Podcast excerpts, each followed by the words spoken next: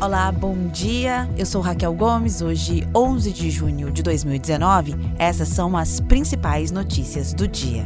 Um dia após divulgação de conversas entre o ex-juiz Sérgio Moro e o coordenador da Operação Lava Jato, Deltan Dallagnol, expostas pelo site The Intercept Brasil, Conselho do Ministério Público abriu procedimento administrativo para investigar a conduta de procuradores da Força Tarefa. Um dos alvos é o próprio Dallagnol, com quem Moro teria trocado mensagens nas quais estaria evidente que o então magistrado direcionou o andamento da operação que resultou na prisão do ex-presidente Luiz Inácio Lula da Silva, de acordo com o Intercept. Também nesta segunda-feira, a Ordem dos Advogados do Brasil, a OAB, recomendou que os envolvidos peçam afastamento dos cargos públicos que ocupam.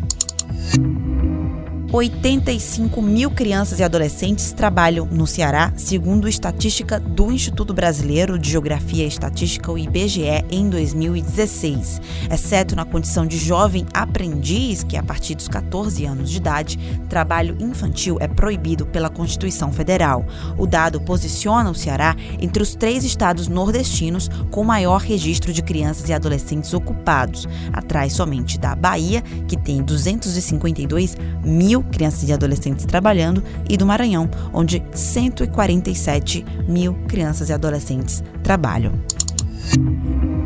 já está em fase final o projeto do governo federal, que vai ser encaminhado ao Congresso para mudar as regras do Fundo Social, fundo soberano que recebe os recursos do pré-sal. Atualmente, o uso é exclusivo da União, mas a ideia é partilhar cerca de 17 bilhões de reais por ano com estados e municípios. A informação é do secretário especial de Fazenda do Ministério da Economia, Valderi Rodrigues Júnior.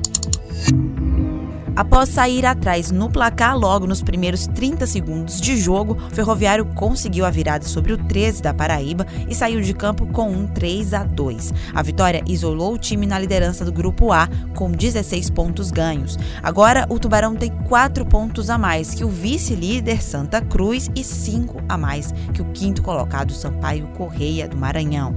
Essas e outras notícias você encontra no povo.com.br.